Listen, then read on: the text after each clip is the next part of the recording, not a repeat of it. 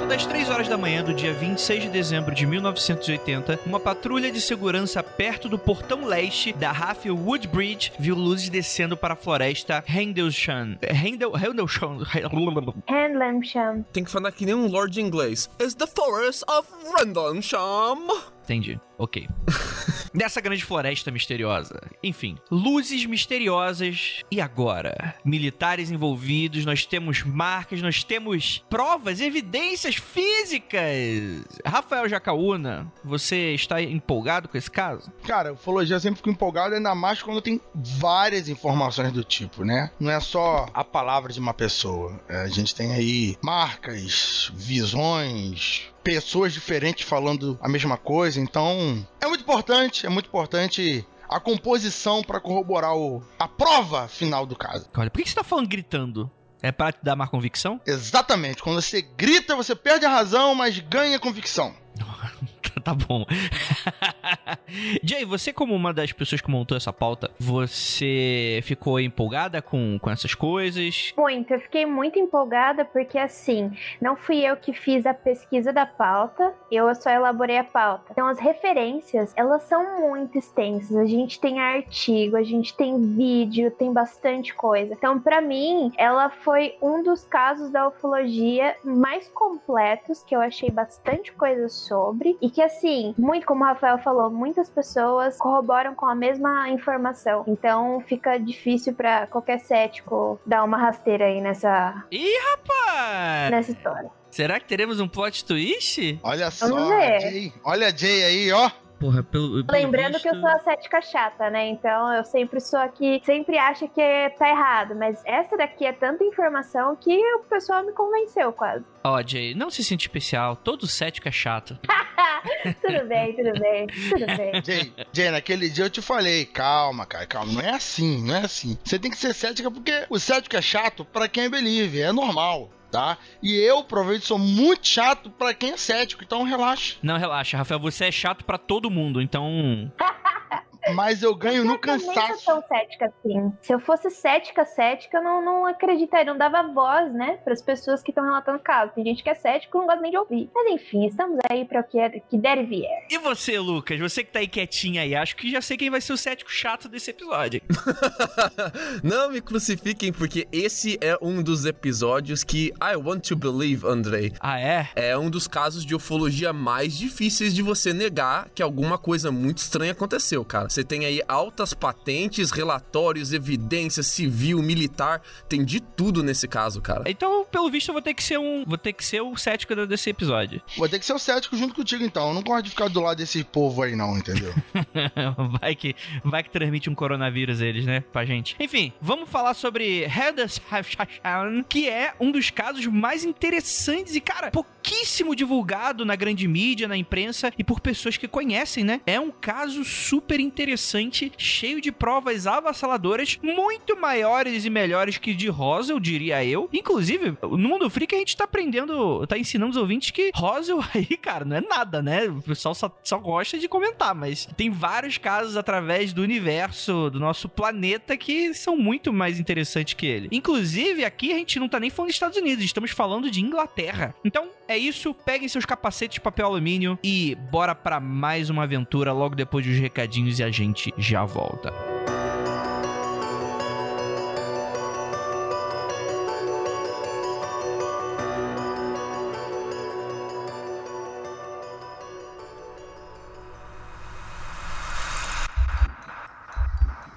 Não há nada de errado com seu áudio.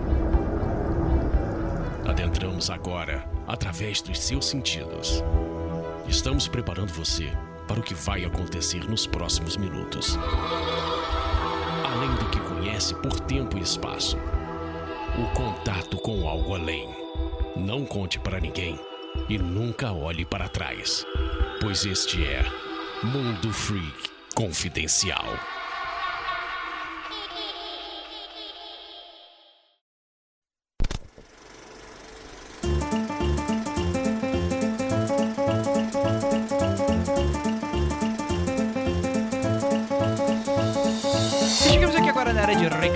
Para você, meu querido ouvinte.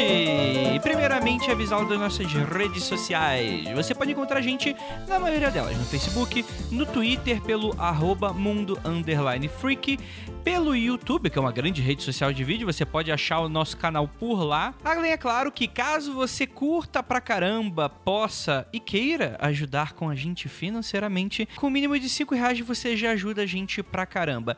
Teremos lá na nossa plataforma, você faz uma pequena assinatura e você ganha uns mimozinhos que você pode ler lá, o que você pode ganhar lá nas metas, nas recompensas e tal.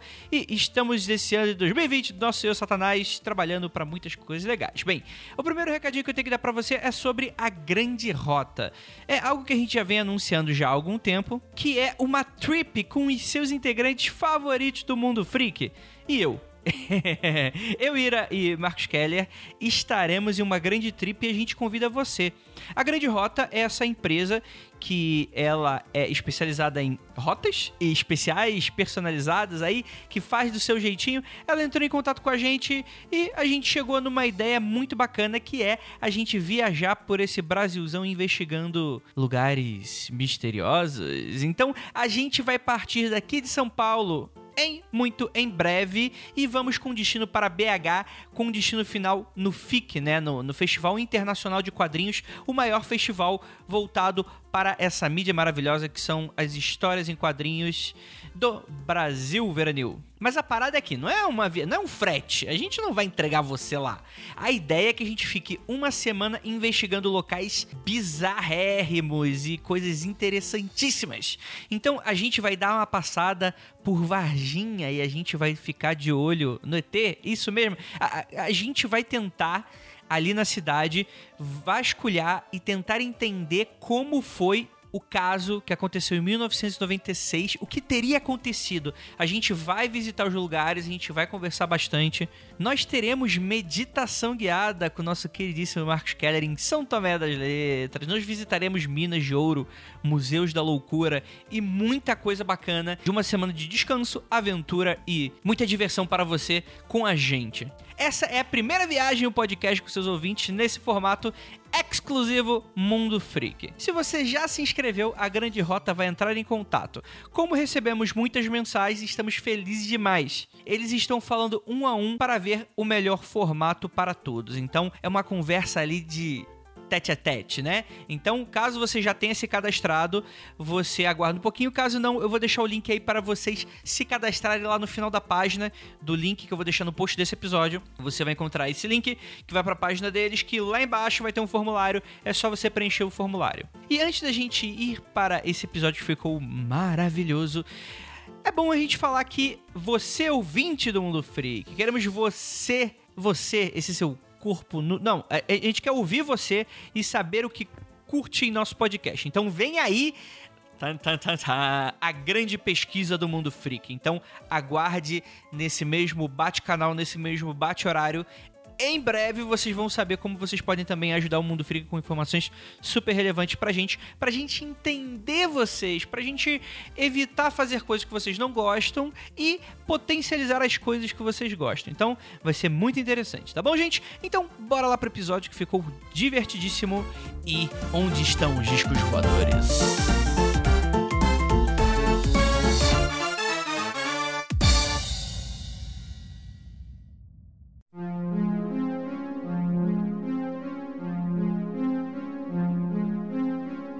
Belas noites, queridos ouvintes. Hoje a gente vai falar sobre mais um caso ufológico. Dessa vez, um caso super interessante, como a gente falou na abertura, super relevante para a ufologia mundial, para quem estuda sobre o assunto. Muito pouco marketing e muito material pra gente investigar. Eu sou André Fernandes e estamos em mais um Mundo Free Confidencial com meu amigo, parceiro, Dora Aventureira, Rafa Jacaona. É, André, agora sim é um caso maravilhoso, cheio de coisas que que não tem como. Não tem como, não tem como. Eu vou falar alto porque aqui agora é a hora de brilhar. Tabata que lute, né, pelo visto. Não, Tabata até saiu do quarto agora.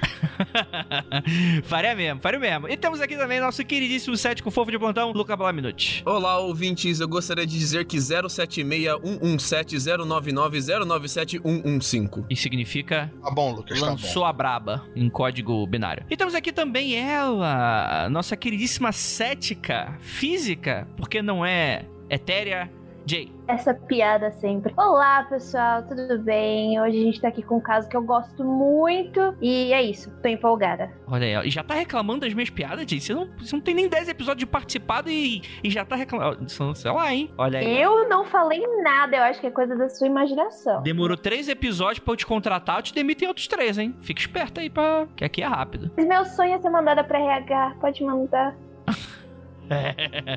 Ai, lembrando que nós não temos vínculo empregatício, fique bem registrado aí para o governo. É, vamos lá, gente. Floresta de Handlesham, que temos aqui, a gente tá falando sobre uma zona, uma região super militarizada na Inglaterra, poucos civis, né? Apesar de que você vai ter ali alguns fazendeiros, é uma região em que te, houve, houveram civis relatando avistamentos, além de militares e tal, mas que tudo isso que a gente vai falar tá acontecendo nos anos 80. São apenas quatro dias de, do dezembro desse ano, né? Antes de qualquer coisa, vamos dar aqui algumas informações técnicas, né? A floresta de Handlesham é uma grande floresta de pinheiros a leste de Ipswich, em Suffolk. E perto tem duas grandes bases aéreas da OTAN, as bases de Heth a Royal Air Force, né, a, a Força Aérea Real de Bayswater e a base de Woodbridge, que é alugada inclusive pelos Estados Unidos, né, pelo menos naquela época. Não sei se continua sendo ainda hoje. É ainda hoje e Ipswich é famosa, Andrei, pelos belíssimos campos de golfe em cenário medieval, como o Aldrich, o Felix Tolley e o Woodbridge, todos golf clubs que só ricaço vai. O cenário, cara, é maneiríssimo. Tem ruínas do castelo de Orford, capela Blutley Priori, que é uma capela com mais de mil anos, tem torres, tem muralhas, tem postos antigos e tem um cemitério de batalha de um povo anglo-saxão não identificado, que a galera não sabe até hoje quem que se matou por ali. E tem vários museus repletos de armadura, de vestimenta medieval. É maneiríssimo o lugar, cara. Legal, legal. Muito, muito bacana, né? Bem, e aí a gente vai ter, dentro desses quatro dias, diversos incidentes super malucos que, assim, a primeiro momento você fala, ah, não é uma dessas regiões que, por exemplo, que é visitada toda hora. O que as pessoas dizem, né? Que é visitada toda hora e tal. Então, a gente vai ter essa concentração nessa, nessa década, dessa década não, né? Nesse pequeno ano de 1980, nesses apenas quatro dias e tal. Mas é muito interessante que esses eventos, eles são muito bem relatados, né? E aí a gente pode resgatar um pouquinho do que a gente tava falando em off, Jay, sobre isso, né? Eu acho que o mais empolgante desse caso, e o que, é, repetindo o que você meio que você falou, é que diferente de Roswell, que é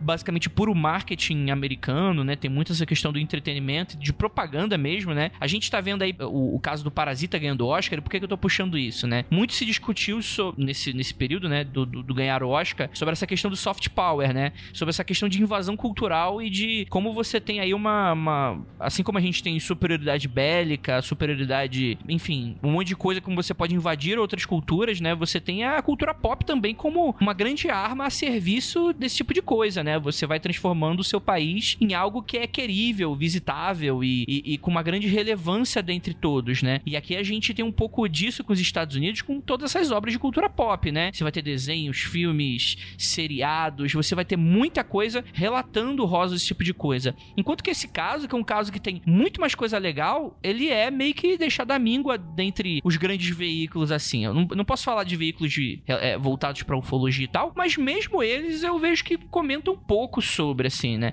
E quando comentam, geralmente é muito um passant, assim, né? Então aqui a gente tem muito dessa, dessa questão de que é um caso super complexo, super bem documentado, porque também a gente está envolvido aí com militares, relatórios, tem muita coisa bacana. Enfim, muita coisa que é, vai dar uma riqueza aí pro nosso, pro nosso episódio de hoje. Rafael Jacaona, Rafael Jacaona, você é um cara que preza muito pouco por provas e evidências e prefere ficar gritando no meu podcast. Mas como é divertido, todo mundo ri, você se mantém aqui. Que absurdo. É um absurdo mesmo. Mas sendo bem sincero, sendo bem sincero assim, quando você tem um caso desse com uma grande quantidade de, de... Não vou colocar provas materiais, porque enfim, né? Pode ser qualquer coisa. A gente vai entrar um pouco nessa discussão um pouco mais pra frente e tal. Mas por que, que você acha que isso é, é interessante pra discussão? Toda vez que a gente vai começar a falar uma discussão sobre ufologia, sempre vai aparecer a questão de falta de provas. Ah, não tem prova, não tem prova, não tem prova. Contudo, uma prova contundente pelo que a maioria das pessoas querem, é literalmente o ET abraçado com o presidente dos Estados Unidos, entendeu? Um documento carimbado formalmente. Qualquer outra prova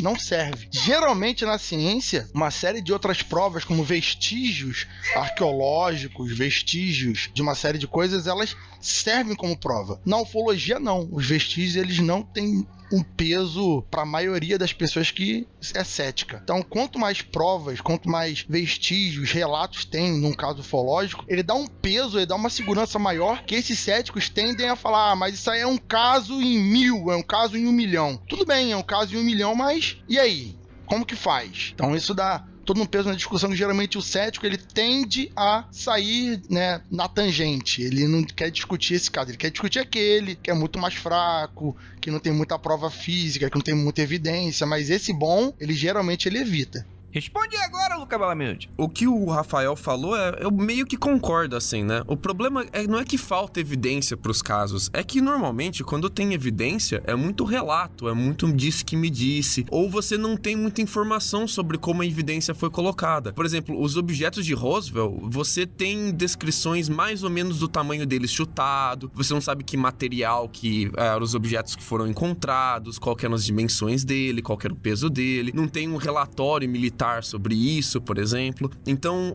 a qualidade da evidência é muito importante também. Não adianta ter evidência se ela, essa evidência não tem qualidade. Algo que dê para essa evidência credibilidade, né? E nesse caso tem. O, o caso que a gente vai discutir hoje, as evidências têm uma qualidade sensacional. Elas foram coletadas muito bem, então você sabe qual foi o método com que eles mediram a, as marcas no chão. Você a, tem foto da batida do local na hora do acontecimento. Você tem vários cruzamentos de relatos para você saber o que é verdade, o que não é, o que uma pessoa talvez ah, entendeu errado na hora que estava acontecendo, na confusão. Então a qualidade da evidência ela é muito importante. E esse caso ele tem não só bastante evidência, mas evidências com muita qualidade, né? E essas evidências, quando elas têm muita qualidade, elas são boas porque a discussão não fica travada no será que é real. A, a discussão avança. Então, por exemplo, hoje a gente não vai discutir será que teve algum pouso. Hoje a gente vai discutir teve pouso mas o que, que será que pousou? A gente consegue avançar a discussão para uma nova etapa, entendeu? A gente consegue cruzar uma linha na areia e dizer: olha, isso daqui a gente sabe que é verdade, e agora? Como é que faz? Isso é bem bacana. É, eu acho importante também, porque assim, novamente, não é, não é puxando o pé de novo do, dos ufólogos, não, que eu não quero que isso vire também regra aqui no mundo freak, porque aqui a gente também dá espaço para muitas dessas pessoas falarem, e muitos têm trabalhos muito importantes assim, mas quando a gente tá falando quanto a militares, ok, você tem todas essas questões conspiratórias de você esconder, de não liberar dados, que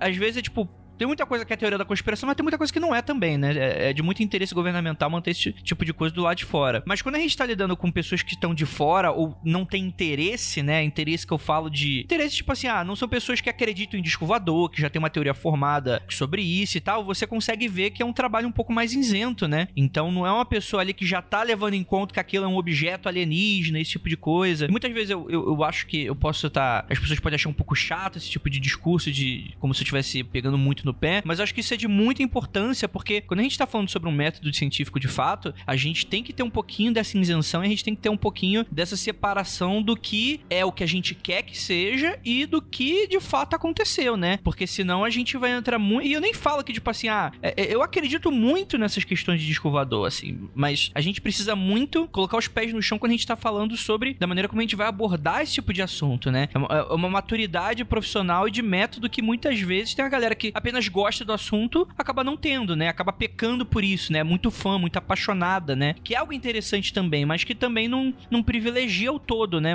E a gente precisa, na construção de conhecimento, um pouco disso. Mas esse que você tá falando aí é o trabalho correto do ufólogo. A gente aqui não é ufólogo, a gente aqui é curioso, discute sobre, mas o trabalho correto do ufólogo é justamente esse. Quando ele vai conversar com alguém ou quando ele vai chegar no local para examinar os fatos, ele tem que usar aquele método mais próximo do que a gente sabe sobre científico, que é basicamente o quê? Quando ele vai entrevistar alguém, ele não pode perguntar para a pessoa se ela viu tal formato. Ela tem que deixar que a pessoa fale livremente. Quando ela vai ver a, a, as marcas, ela não pode anotar que já foi uma marca assim, igual tal marca que parece um disco voador, um, não sei o que. Ela tem que fazer o mais isento possível para que no final, ou durante ali, depois dos relatos serem recolhidos, ele fazer essa junção e aí sim ele correlacionar com o que existe aqui no planeta Terra, o que existe na, em fatos contados, em histórias contadas e, e por aí vai. O cara não não pode chegar, ah, isso aqui é um disco voador e eu vou fazer o, estudo como se fosse assim. Aí já, já é outra coisa. Aí não, não tem como.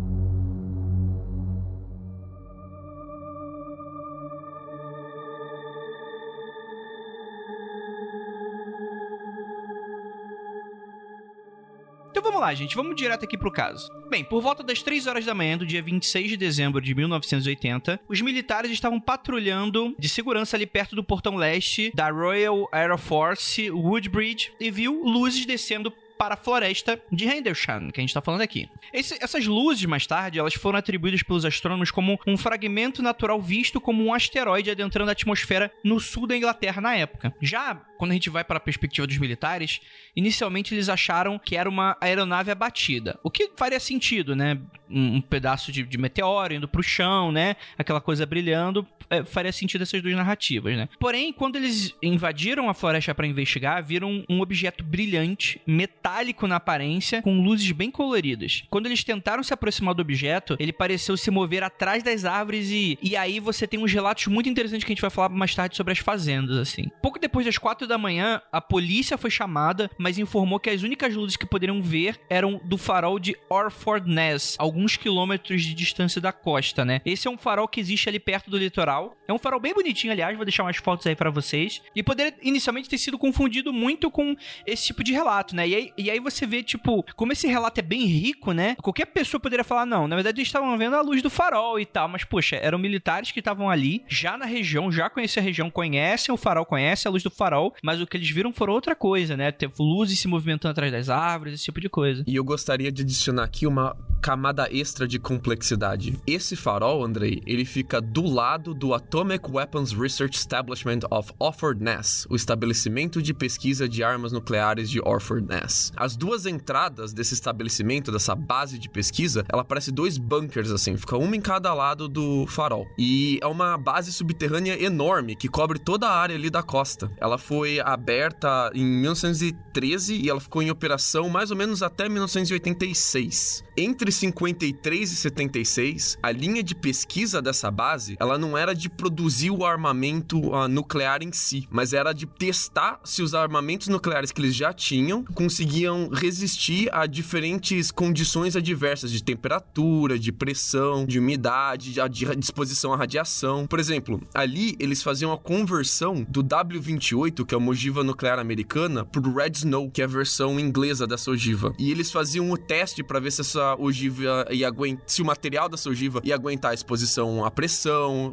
a alta velocidade, qual era o nível de impacto que tinha que ter para detonar essa ogiva. E ali, por muito tempo, eles testaram equipamento nuclear militar. Foi ali que eles desenvolveram a WE-177, que eles testaram equipamento do sistema Polaris, que é o sistema de míssil nuclear de submarino. Então, essa era uma região onde tinha testes ah, com tecnologias novas, inovadoras de cunho nuclear e militar. Embaixo desse farol onde eles viram as luzes no céu. Então você fica assim com um ponto de interrogação na cabeça. Será que tem alguma associação entre essas luzes que eles viram em volta do farol, indo em direção ao bosque? Alguma associação delas com essa base de pesquisa de equipamento militar nuclear? Aí vale a pena levantar aqui que os ouvintes já devem estar falando isso. E a gente vai. Eu vou fazer a voz deles aqui. Que muitos relatos de avistamento de, de UFOs e tal em cima de bases é, de usinas nucleares, em cima de bases que tinham bombas nucleares ou que possuem bombas nucleares até hoje. Então isso aí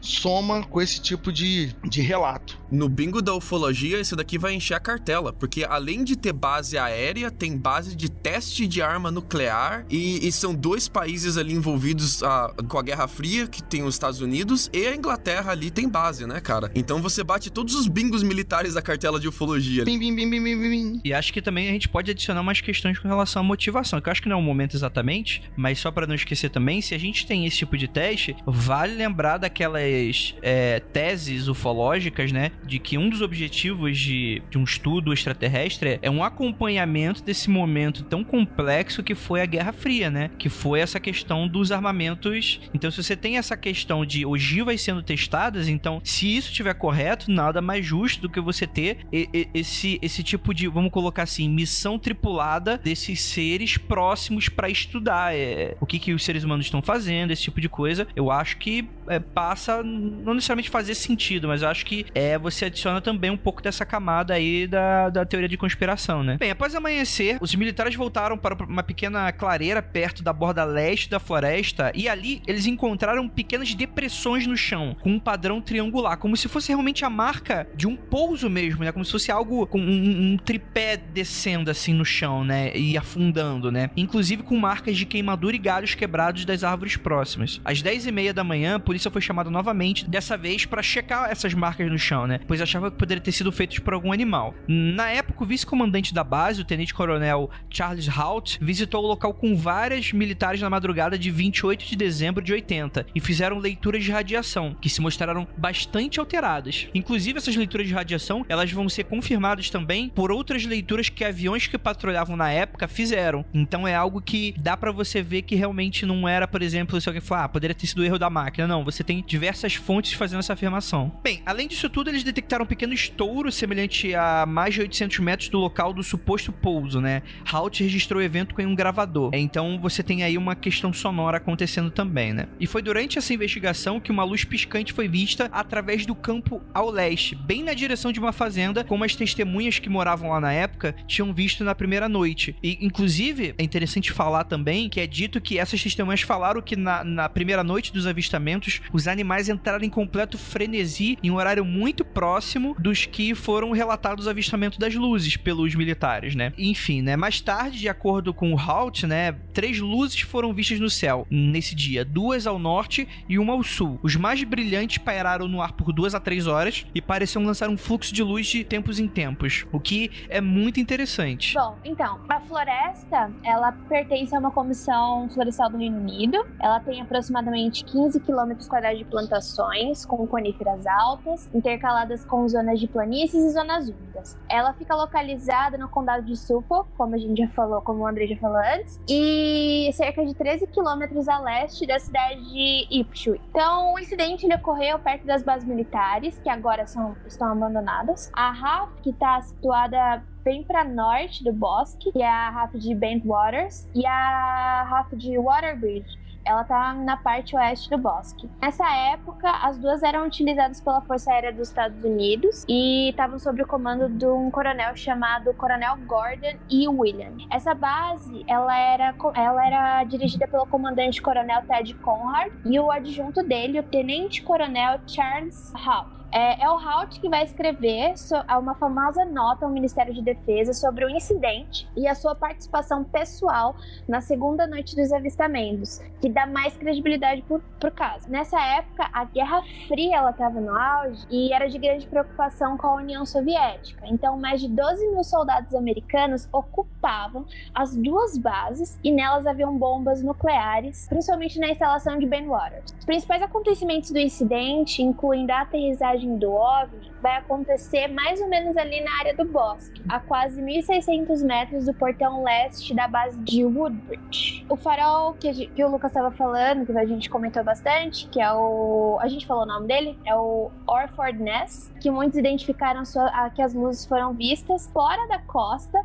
pelos pilotos dos aviões. E tá mais ou menos a 8 quilômetros ao leste da localidade. É, Deixa eu perguntar eu já... uma coisa. Ah. Eu, por exemplo, hum. eu descobri que eu não tenho noção de distância. Por exemplo, eu para mim não tenho, porque eu corro 10 quilômetros, eu acho que eu tipo dei uma caminhadinha, entendeu? Então não seria quanto quanto que vale mais ou menos 8 quilômetros para as pessoas se, se situarem? Porque 8 quilômetros é muito pouco, não é muita coisa, é bem perto. Depende de quem é preguiçoso. Em Minas Gerais, 8 km é ali na esquina. não, porque eu tava vendo 10 km é muito pouco, não é muita coisa, entendeu? É porque quando a gente fala 8 km e a gente pensa na gente andando, parece ser muito, mas na real não é quando a gente fala de avistamento de entendeu? Porque a gente vê coisa no céu brilhando e tá a milhares e milhares de distância, entendeu? 8 quilômetros é muito perto. É, não tem como falar como assim, porque tudo é referência né? Geralmente tu vai falar se um lugar é longe ou não. Numa cidade, tu fala que é do ponto X até o ponto Y da cidade. Mas quando a gente tá falando aqui no podcast, é difícil usar uma referência de cidade para as pessoas que estão espalhadas no Brasil inteiro. Então, então eu queria deixar claro que 8 quilômetros é muito perto, tá? Pra, principalmente quando a gente fala de avistamento de luz. Queria deixar isso claro porque. E avistamento aéreo, né? É, exato. É muito perto. Muito mesmo. Então é só isso que eu queria deixar claro. É, eu acho que a gente podia dar uma diferenciada nos dois eventos, né? Porque aconteceram dois avistamentos ao mesmo tempo, né? Sim. Rapidinho, eu acho que dá pra gente. Acho que eu tenho uma ideia aqui pra usar uma referência pra ajudar o que, que a Jay quer. Quando um avião tá passando, ele tem uma, uma altura que ele tá passando, evidentemente. Essa altura dele, alguém sabe qual a altura que os aviões de cruze... de, ah, avião de passageiro passa? Então, assim, 8 km é bem menos, se eu não me engano, do que é uma altura de um avião de passageiro. Ele deve passar 15 ou 20, 11, 11 mil Onze. metros. 11 mil. Avião comercial passa mais de 10, 10 passa mais de 10 mil metros, Rafael. É muito alto. Isso que eu acabei de falar, eu acho que é 20 mil metros, ou 15 15 ou 20 mil metros por causa da, da compressão, um negócio desse assim. Mas, no geral, quando a gente tá numa cidade que tem aeroporto próximo, aquela coisa toda, costumeiramente você vai ver um, um avião passar abaixo de, de 15 mil e você vê o avião nitidamente no céu. Então, assim, é, 8 km é bem menos do que você vê aviões. Então, sim, é, um avistamento aéreo de 8 km de distância é bem próximo. Eu ia diferenciar um pouco os dois avistamentos, né? Porque a gente tem o dia do 26, que a, a primeira coisa que aconteceu foi o piloto que pra- patrulhava ali a base aérea de Woodbridge. A- em volta ali das 3 da manhã, é, ele viu ó, alguma coisa caindo do céu, ele colocou junto com o amigo dele militar, o Stevens, e eles foram dar uma- um rolê na floresta pra ver o que que era. E a primeira coisa que é in- ah, bem curiosa desse caso é que eles bateram um rádio pra base de controle, se eles podiam investigar, a base permitiu, e a hora que eles chegaram ali, o Stevens ficou tão ah, assustado com o que ele viu que ele pediu pra base se ele podia parar de checar o que tava acontecendo. Ele falou: "Cara, despacha pra mim a, a ajuda que tá, tá tendo alguma coisa muito grande aqui no bosque, tá cheio de luz, eu tô muito assustado". E ele foi embora, cara. Ele abandonou o bosque e largou pra trás, cara. E a, a base então despachou mais três militares pra ir lá averiguar o que tava acontecendo, né? Que é o Kazanbag, o Burroughs e o Pennington. E o que a gente tem de relato e de evidência é, vem desses três, né? Porque o Stevenson, ah, ele assim que ele chegou no bosque e viu um monte de luz pra lá e pra cá, ele desistiu de ver o que tava acontecendo lá dentro. Esse cara é muito esperto, cara. Sim. E entraram esses três no bosque pra ver o que tava acontecendo, né? E eles vieram equipados. Eles vieram com rádio, eles vieram com gravador de áudio e vieram com câmera fotográfica e com equipamento pra medir radiação. Então eles já estavam sabendo que alguma coisa podia ter dado errado com o desenvolvimento de alguma unidade militar, possivelmente alguma arma radioativa também, então eles vieram preparados já, né? Mas eles entraram na- no bosque, não encontraram ah, ah, destroços, mas encontraram uma clareira. E nessa clareira tinha fumaça e tinha indício de que alguma coisa tinha pousado ali.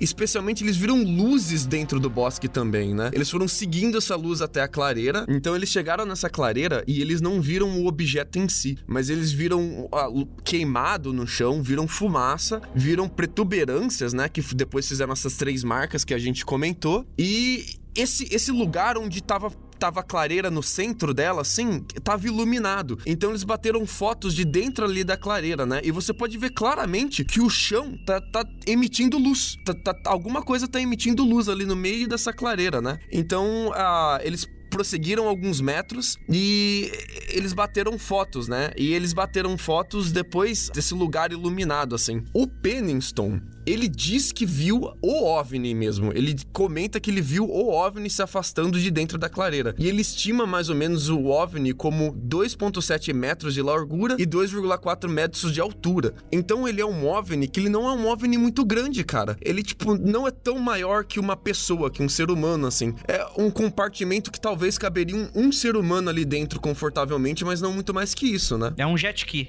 Isso. Eles não conseguiram bater foto do OVNI em si, mas eles conseguiram desenhar ali no OVNI da- a- com o caderninho que eles tinham, né? E ele tem esse formato de ponta de lança, é um OVNI que ele é triangular na frente, circular atrás e parece que tem uma cunha em cima dele, uma pirâmide redonda assim, um domo em cima desse OVNI. Então ele não chega a ser um disco voador, mas é como se ele fosse uma ponta de lança ah, arredondada com uma cabine em cima, né? O que é muito interessante. Eu acho o desenho que eles fizeram muito bons, porque é muito, muito diferente o que seria esse OVNI. Porque tudo que a gente geralmente imagina de um OVNI, voador no caso. E não, esse tem uma, uma, um formato meio triangular no, no topo, né? Eu, eu, gosto bastante dessa ideia de, de nave voadora. Uhum. É, e eles colocaram uns desenhos interessantes da lateral, né? Que eles, uh, o Pennington, principalmente, ele diz que ele viu escritas ou símbolos, algo que lembrava símbolos na lateral desse OVNI, na parte da, da ponta dele, assim, como se fosse uma inscrição mesmo. Eles chegaram a seguir esse OVNI para dentro do bosque e ele, o OVNI emitiu luz de volta para eles e levantou e foi embora. Foi embora e, e em direção ao farol e depois sumiu em, em, alta velocidade e eles não viram mais, né? Então eles voltaram para a base, relataram o acontecido e de uma forma mais simplificada assim. E o, o sargento então ele já despachou mais gente para ir em direção a, a, ao bosque tomar mais evidências. E aí que a, a polícia civil é, é acionada para ajudar eles e que chega lá na madrugada para tirar a medida das marcas que eles encontraram na clareira, que vão com outros medidores de radiação e bate a medida de radiação com a que o Pennington tirou. Então você já tem aí a segunda medida de radiação batendo junto, né? Ser um relato de polícia civil, um relato de militar, os dois ah, aí se entendendo junto. Então você, esse é o primeiro relato, né? Que é um encontro de primeiro grau com o OVNI, cara. Eles chegaram a ver, não chegaram a tocar no OVNI, mas chegaram a ver a distância de estar tá de frente para ele, cara. É aquilo, né? A gente também não tem, é... é... é pessoa vai cobrar, mas não tem muito o que fazer, né? De, pá, não tinha uma... Convenientemente não tinha uma câmera, mas, mano, não sei se naquele tipo de, de contexto os militares usariam normalmente câmeras, né? Tipo, ah, eu tô fazendo um patrulhamento com uma câmera digital, obviamente não teria, né? Uma câmera analógica. É meio complexa esse tipo de cobrança nesse caso. Então, eu nem acho que seja, tipo, uma cobrança que tem que ser feita, porque os caras foram lá equipados para analisar o terreno. Assim, a gente não consegue ver isso de prontidão em outros casos, entendeu? Geralmente acontece alguma coisa e a galera deixa lá e só fala que viu, entendeu? Não, eles voltaram, analisaram, coletaram dados. E assim, eu provavelmente leva, levaria medidor de radiação com certeza. Não sei como que eu tô mexendo, você entendeu? Mas você tá falando de tirar foto, mas eles tiraram moldes do, dos lugares com gesso, tá? Então eu acho que é até mais evidente do que foto. Sim, sim. Inclusive, quem tirou o molde foi um dos primeiros militares, né? Que ele viu as marcas, ainda à noite, ele foi para casa né, dormir, ou, ou, enfim, não sei se ele, se ele dormia no, no, na base. Mandaram ele para casa, na real. Mandaram é, mandaram ele pra, casa. Ele não conseguiu dormir, e aí ele voltou e falou: mano, eu preciso tirar limpa essa história e e, e, voltou lá e tirou essas marcas, né? Que depois foram reveladas. O primeiro contato, ele é muito forte, ele conseguiu assustar dois militares, depois teve o outro que retornou ao lugar, a polícia civil depois foi lá, mas parece que ah, isso não tocou o alarme de ah, emergência nas duas bases militares. Eles não chegaram a tocar a emergência, não chegaram a ficar de prontidão, eles deixaram meio que por isso mesmo. Talvez até para não levantar suspeita na mídia ou para não fazer ah, algum escândalo sem necessidade, né? É Guerra Fria, né? Bom lembrar. Exatamente. É, isso me impressionou um pouco assim, porque se você vê objetos voadores na sua base militar nuclear em plena Guerra Fria, você levantou alarme de emergência, né, cara?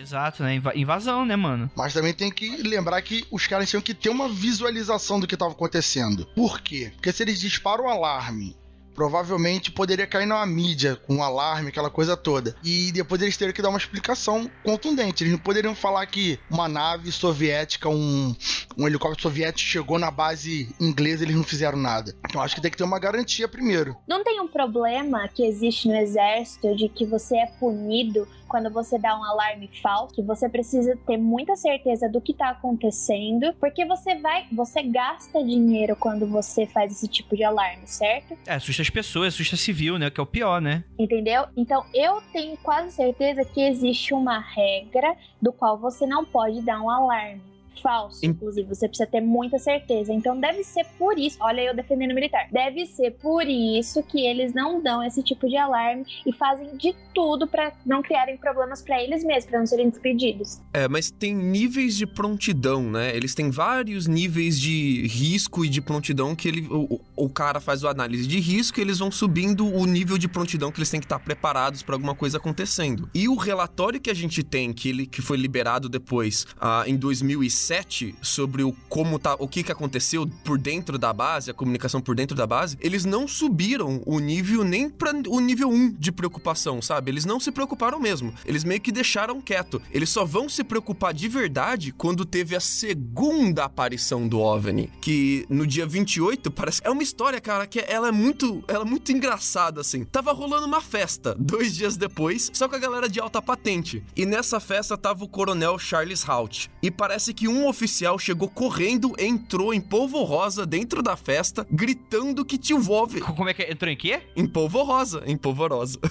Ah, tá. Ele entrou berrando no meio da festa, dizendo que o OVNI tinha voltado. Mas, tipo, não foi assim, cara, a, coronel, tem alguma coisa acontecendo. Não, ele escancarou as portas do Golf Club, chegou lá dentro só com a galera de alta patente, tudo de terninho, de smoking, de champanhe na mão, berrando: O OVNI voltou, galera! Porque é tipo. É tipo, é bem Monty Python isso, né? Você consegue ver um inglês fazendo isso, não consegue? Imagina o, o Charles Hout virando e perguntando assim: What do you mean? An African or European OVNI? Caralho, mano. Deve ser o- a alegria das festas. Foi, foi. Mas o, o Halt, é o mais impressionante é que o Halt bateu no peito, falou toca pro pai. Ele, na hora ali mesmo, ele bateu um rádio pra base, perguntou se podia, conseguiu autorização, juntou a galera militar que tava na festa e foi pro bosque. Ah, enquanto a galera da base mandava militares extras com equipamento pra eles. Então, eles partiram da festa em direção pro bosque, enquanto uma outra galera foi despachada da base com ah, equipamentos pra ver o que tava acontecendo. Mas ele foi de smoking, cara. Ele foi de tipo uniforme militar de festa, assim, sabe qual é? Pro meio do bosque pra ver qual era. Mas o Smoke não tem problema. O 007 usa isso o tempo inteiro e trocando tiro não tem problema. Esse é o 007 dos alienígenas, filho. Calma aí. Agora a gente tá É- é muito- cara- sério. Esse cara tem muita coragem. Ele tem. A gente tá falando de mim, aqui. Ele recebeu ali na entrada do bosque gravador com fita cassete e ele gravou os sons da, da queda, de explosão, dois estouros pelo menos que ele gravou som. Então a gente tem confirmação sonora de que houve realmente alguma colisão, alguma coisa ah, explodiu ou bateu com o chão. E eles conseguiram bater foto de luzes e eles conseguiram confirmar com a base que vários holofotes da base ah, estavam desligados. Depois que eles confirmaram com a base que ah, não foi a base que desligou os holofotes, os holofotes simplesmente pararam de funcionar, eles adentraram o bosque. E assim que eles entraram no bosque, o rádio deles parou de funcionar. Isso aconteceu também com os três outros militares que entraram no bosque, ah, os caras que fizeram o desenho e bateram fotos da clareira, né? Isso aconteceu com eles também, a pane de sistema de comunicação lá dentro do bosque. Então, a, a gente tem aí pelo menos dois tipos de interferência: interferência por radiação e interferência por onda de rádio, né, cara? Alguma coisa muito sinistra tava rolando dentro desse bosque. Então, o que que eles viram nessa, nessa clareira, né? Quando eles entraram, adentraram no bosque? Além dos barulhos. É, eles viram uma luz vermelha que estava numa distância aproximadamente de 150 metros, enquanto a, a floresta se aproximava, né? Essa luz, ela vinha na vertical e na, na horizontal e deixava vazar algo que parecia ser metal derretido. O OVNI explodiu em silêncio e se partiu em múltiplos objetos brancos. O que sobrou dele foi em direção dos homens em um feixe de luz que chegou bem próximo deles. De repente, a luz sumiu e foi em direção à base, iluminando onde ficavam as armas nucleares. O soldado John Burroughs também presenciou o segundo contato. Ele e o soldado Adrian Bistinga chegaram ao local e Burroughs avistou luz- uma luz azul no meio da floresta. Eles pediram então permissão ao tenente-coronel e foram até a luz investigar. Assim que o soldado se aproximou, a luz azul ela desapareceu. Então a gente tem avistamento de uma luz vermelha a 150 metros enquanto eles estavam se adentrando na floresta, e logo em seguida um outro soldado também presenciou esse segundo contato. Então tá. Primeiro contato do pessoal que estava entrando na floresta, segundo contato de luz foi uma luz azul de um outro soldado. Então quer dizer que tava uma festa ali dentro, tinha muita coisa acontecendo, muita. De um lado estavam vendo uma luz vermelha, de um lado estavam vendo uma luz azul. Então, eu acho fantástico, eu acho maravilhoso. E a gente ainda tem a confirmação de uma aeronave A-10 que tava a- aterrizando ali na região, no- que tem um aeroporto militar ali, né? Essa aeronave tava aterrizando nesse aeroporto e ela confirma tanto as luzes quanto a radiação. Então a gente tem aí a galera em terra, tá faz- tomando as evidências e é o mais importante que falta muito nos outros casos de ufologia, você tem uma segunda, um segundo elemento exterior ao que tá acontecendo ali durante o avistamento que confirma essa evidência. Então fica muito difícil pra gente falar que a aeronave A10 mentiu, por exemplo, e que todos esses militares mentiram, por exemplo. A gente tem certeza que alguma coisa realmente estava interferindo na comunicação, apagando o holofote. Tem pelo menos dois tipos de cores ali, então tem dois tipos de, de fontes de luz, né, que a gente pode a, analisar. E você tem interferência eletromagnética também. Então tem tudo isso acontecendo ali no meio. Eu tenho uma coisa para te dizer. Eita. Eu não acho que a radiação seja um fator alarmante, sabe por quê? A gente tá falando de usina nuclear. Então, ela tem uma medição maior, tipo, um pouco mais alterada do que os outros lugares. A parte da radiação, ela não me convence, porque ela tá, a gente tá falando de usina nuclear. Ela, ela não é usina lá, não, tá? Eles mandam os equipamentos são fabricados em Adalton, a, as armas nucleares, e ali eles fazem os testes dos equipamentos nucleares. Então, por exemplo, a, a bomba que eles produzem lá, a Red Snow, vem de outra fábrica para essa base ali que fica debaixo do farol, e eles testam para ver se é, essa bomba tem resistência à umidade, tem resistência à temperatura, tem resistência à pressão. A, qual, e a ideia da, da, da tecnologia que eles desenvolvem ali é fazer bombas que são mais resistentes a condições adversas de clima e de pressão e bombas que são miniaturizadas. Você fazer bombas mais leves e mais e menores de tamanho para que você possa usar diversos tipos de aeronave para jogar essas bombas nos países inimigos depois. Então ele não é uma usina de produção nuclear. Ali eles têm material radioativo, como bombas, por exemplo. Eles realmente têm bombas nucleares lá. Mas mesmo assim, é para estar tá alterado de qualquer forma, não é para estar tá normal.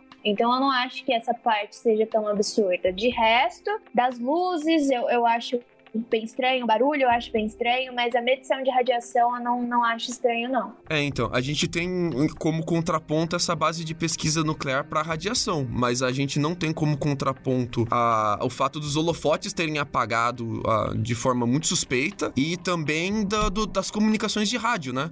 Porque você tem gente dentro e fora do bosque dizendo que tem problemas de rádio e nos dois avistamentos você teve o mesmo problema de comunicação. Então, alguma interferência eletromagnética tem que estar tá acontecendo ali no meio também. Annihilation, né, cara? Não, mano, é, é, é, massa porque, tipo assim, é, é, corrobora muito com outros tipos de, de avista, relatos de avistamento, né? De você ter esses problemas. Eu vou colocar eletromagnéticos, né? Mas é sempre, sempre a critério de suposição, né? Problemas de interferência com relação a, a aparelhos elétricos ou eletrônicos, você vai ter até mesmo essa coisa do objeto meio que parece que explode no ar em luzes e fechos meio derretidos e isso não aparece ter evidências pós isso, né? Tipo pedaços de nave. Você tem diversos coisas interessantes para esse tipo de relato. Eles foram atrás de coletar uh, destroços que teriam caído do, do OVNI, né? E especialmente um líquido que eles dizem terem vazado dos pedaços que se separaram do OVNI. Engraçado que eles acharam as marcas de, desse líquido pelo bosque, mas eles não acharam o líquido em si. E aí a gente tem dois relatórios militares que divergem. O primeiro foi o relatório que foi mencionado na época, que eles dizem que encontraram poucas marcas de queimadura e pouca radiação.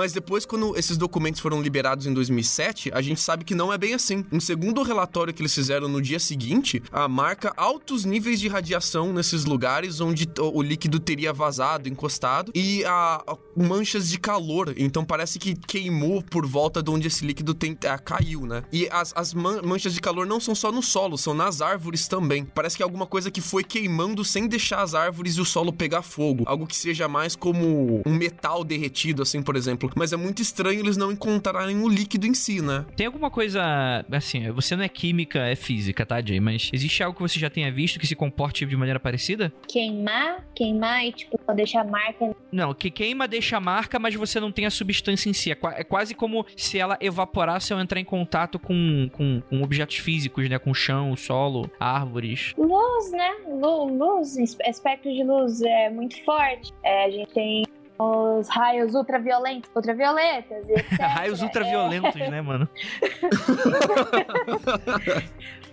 então, isso é um comportamento de foto entendeu? A gente vê muito na, na parte da física quântica. Estou falando do que eu sei, não sei sobre nenhum elemento químico que se comporte dessa forma. Porém, eu sei que quando você analisa os espectros da luz, de como a luz se comporta, tá? Ela acontece isso, tanto que é o que gente, acontece com a nossa pele, né? Como é que a gente não vê os raios de sol, entre aspas, porém a gente sente ele aquecendo a nossa, é, a nossa pele, né? Então é isso, a gente já tem aí um, um, uma pista. Os raios solares tocam a nossa pele, a gente não vê, mas a gente sente esquentar. E se a gente aumentar essa energia, no caso, a ponto de fazer com que queime. Vai sobrar alguma coisa? Vai ver alguma substância? Você não vai ver substância nenhuma, porém aconteceu, certo? Para mim é um comportamento da luz, tá? Em qualquer, eh, qualquer região, não, em regiões mais nosso espectro. Eu acho que seja high laser, essas coisas.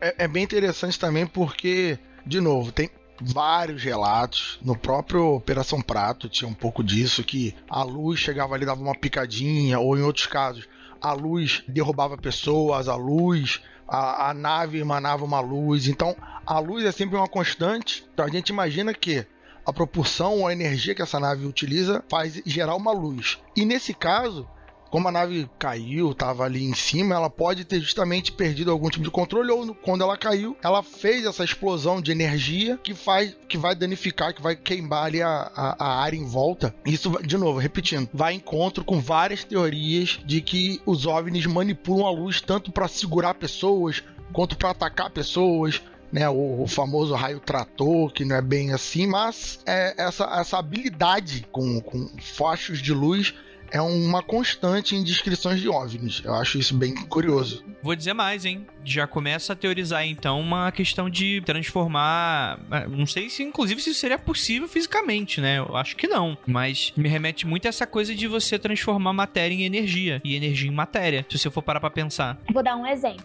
A gente tá aí com o exemplo de duas cores de luz, né? A gente tem o vermelho e a gente tem o azul certo? Quando a gente está no vermelho, a gente vai para o infravermelho, que são ondas que elas não são tão nocivas para gente, para o ser humano, certo? Então, uhum. vamos levar em conta que a árvore ela é um ser de células lá se assemelha muito com a gente. Não muito, mas vamos fazer essa aproximação, certo? E de um outro lado, é, a gente tem o azul. E o azul, ele começa a ir para um, um, lado do espectro visível, que é mais ou menos 450 nanômetros. A gente está indo para os raios X, raios gamas e raios cósmicos, que já são raios, ultravioleta também, que já são raios mais danosos para as nossas células. Então, eu tenho quase certeza que o que se aproxima do azul é muito mais, com certeza não, o que é, se aproxima do azul é mais nocivo e pode causar esse tipo de, de fenômeno. Então eu concordo com tudo que o Jacaona falou o... e é uma tese muito boa. Outra evidência da matéria virando energia aqui nesse caso é o efeito Doppler, né? Porque você tem um raio de luz azul e um raio de luz vermelha indo em direções opostas. Me parece que alguma coisa ali nessa, nesse OVNI, né, foi em duas direções diferentes e você tem o efeito Doppler, onde a, a, a luz ela vai ficar vermelha se ela tá indo a, na sua direção e azul se ela tá indo na direção oposta, certo? É, mas então, vamos explicar isso de direitinho, que nem eu tava, eu dei o curso de astronomia esses dias e as pessoas têm uma dificuldade de entender isso por quê? Vamos lá. Quando a, a é o efeito Doppler é aquele da ambulância, né? Quando a ambulância tá chegando mais perto,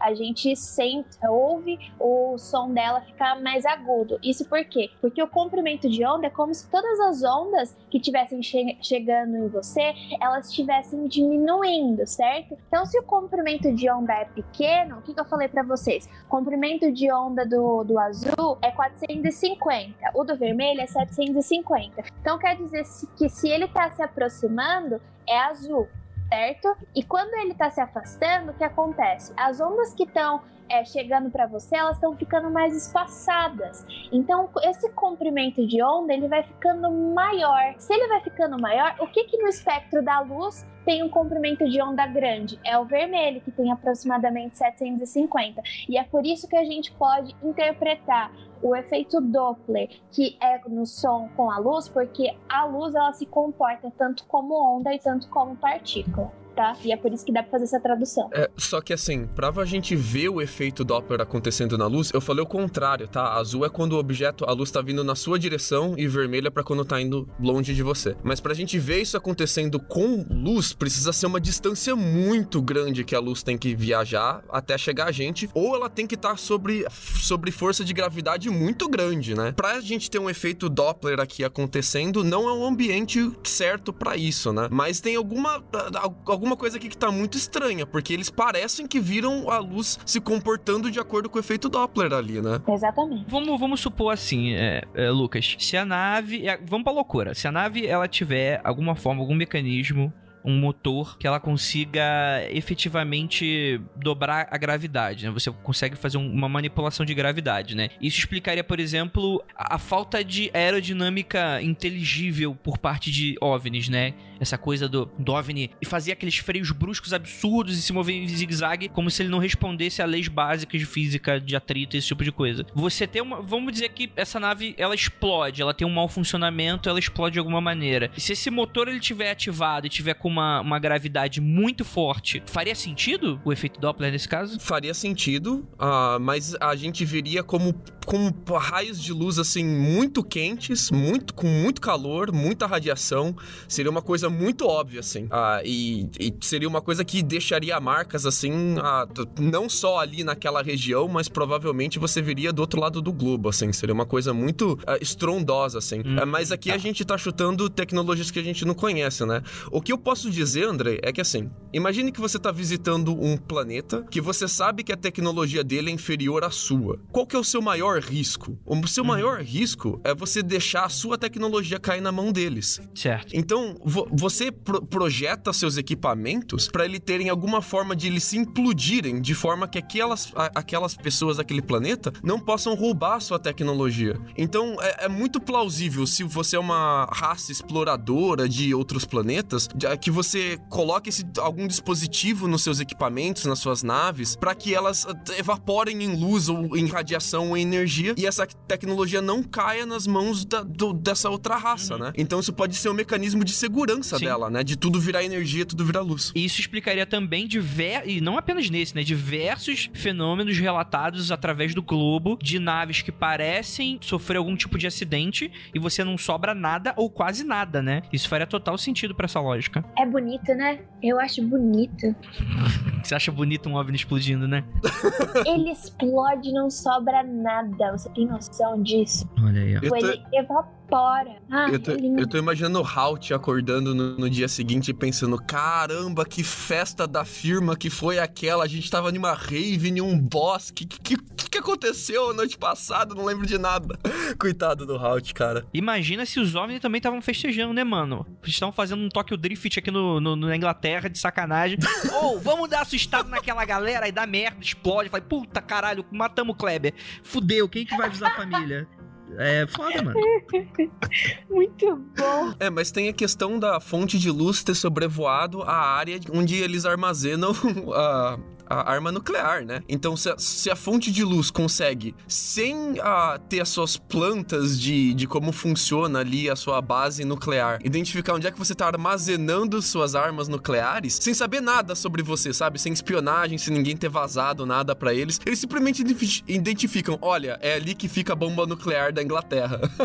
então, tipo, é muito problemático isso, né? Mas, mas não dá para fazer isso, não? Não. Tipo, com satélite você não consegue saber. Então, por que esses esses aviões ali, espiões e tal, não conseguem identificar quando tem testes nucleares, porque tem evaporação, uma coisa de. Quando, quando tem teste nuclear de você explodir bomba, realmente, de você realmente causar uma explosão nuclear, você tem como identificar. Mas nesse caso, eles identificaram o armazém das bombas nucleares, sacou? A luz foi em sobrevoar onde, onde fica, onde tá escondida as bombas. Mas, mas aí é um detalhe técnico de, de rastreamento, pô. É só dar um plus ali no, no rastreador, não deve ser tão complicado assim não. É só um pouquinho a mais. Não, não, não, não. Quando, quando, é muito diferente você ter uma bomba nuclear inativa, parada, e uma explosão nuclear que você consegue sentir ela de metade do planeta, sabe? A, a, a parte da, da, da, coisa tá armazenada mostra realmente uma tecnologia muito avançada pra gente até hoje. Então a gente tá falando realmente. É, essa luz tem identificado onde tá o armazém de bombas é muito diferente do que a gente conhece hoje. A gente não teria essa capacidade de fazer isso hoje com a nossa tecnologia. É muito doido isso, cara. É. E é, é just, não foi por causa das luzes, não foi por causa do barulho, não foi por causa dos holofotes. O que fez eles elevarem o nível de emergência para estado de alerta no segundo avistamento foi isso. Foi, foram as luzes terem sobrevoado o armazém de bomba nuclear deles. Porque eles ali, eles falaram, cara, ferrou. Eles sabem onde é que estão. Imagina se eles têm uma, alguma forma de explodir essas bombas nucleares que a gente tem no nosso armazém, por exemplo. A gente tá ferrado. Então foi isso que, ele, é, que fez esse segundo avistamento gerar o toque de alerta máximo ali na base no dia seguinte. Sim, total.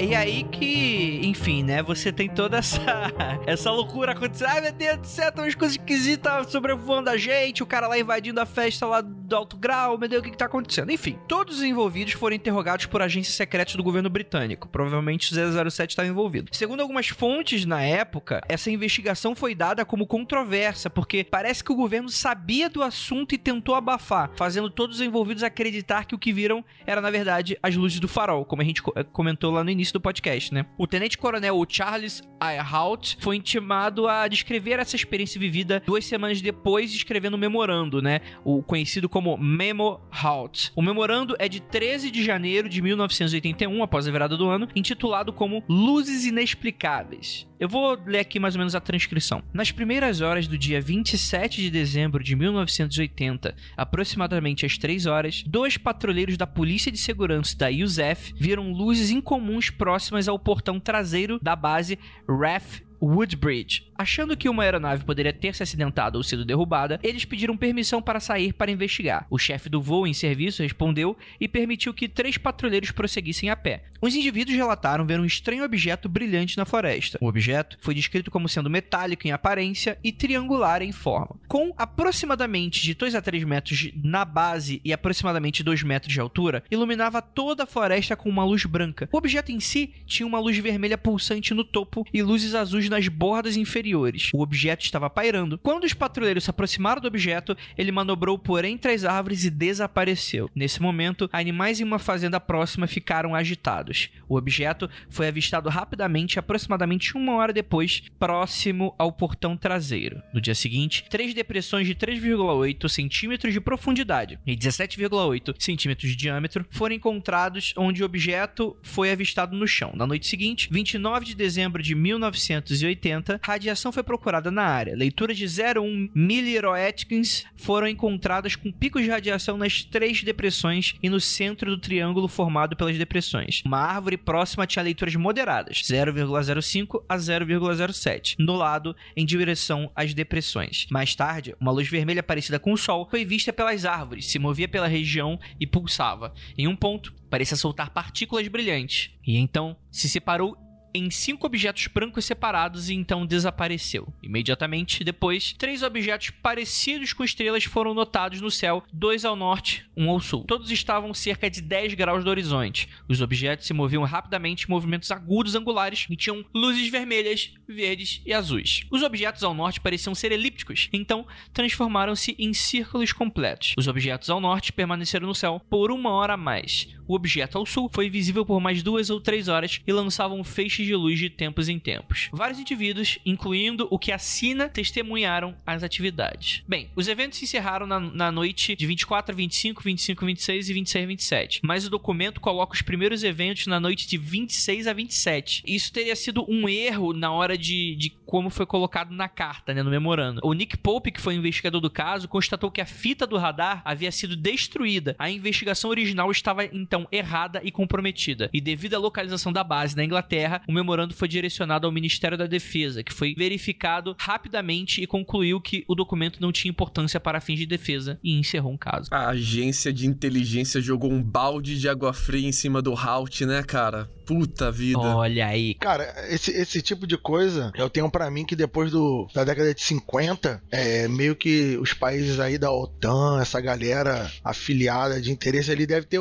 feito um protocolo secreto para quando isso acontece, acabar, acabar. Como os, os, comandantes ali falando que aconteceu e cheio de relatos, imagens, sei que vem a defesa fala assim, ó, zero. Acabou a investigação. Ué, mas, mas moço, não, não, não, acabou acabou, deixa quieto, cada um vai pro seu lado e não fale mais nisso, tá bom? Um abraço. É muito esquisito. É, eles encerraram a investigação em duas semanas, cara. Em duas semanas você nem começa a coletar relato, né? Em duas semanas eles já mandaram todo mundo parar com essa história e voltar pro trabalho. Duas semanas não imprime nem relatório ainda. Tá escrevendo. Isso é muito interessante, né? Porque parece que vários países têm, têm protocolos para esse tipo de coisa, né? Alguns respondendo mais rápido, outros. Eu tenho certeza que se esse caso acontecesse nos Estados Unidos, é, provavelmente a gente nem estaria sabendo disso aí. Como é envolveu na maioria das vezes militares, você talvez poderia ter muito lenda urbana ou relatos de passado dos fazendeiros, né? Mas como é Inglaterra, talvez eles não tivessem um protocolo tão, tão prontificado assim a ponto de, de de fato, ou, ou então, sei lá, algum tipo de ameaça aos militares, como parece ter nos Estados Unidos, né? Assim, especulação. Especulamente falando, né? Porque parece que é, que é muito mais controlador nesse caso, né? Mas também, né, como era um dos é, epicentros da Guerra Fria e tal, é até entendível que os Estados Unidos tenham um pouco dessa postura na, pra aquela época, né? Hoje em dia fica um pouco mais complicado. O Halt, ele é das Forças Aéreas Americanas, apesar dele estar tá na base uh, da Inglaterra, né? E quando ele soltou esse memorando, ele não tomou só um balde de água fria da agência de inteligência da Inglaterra, não, tá? Os americanos mandaram ele retornar para os Estados Unidos. Eles tiraram ele do posto dele e realocaram ele para outra base. Então fica aí essa,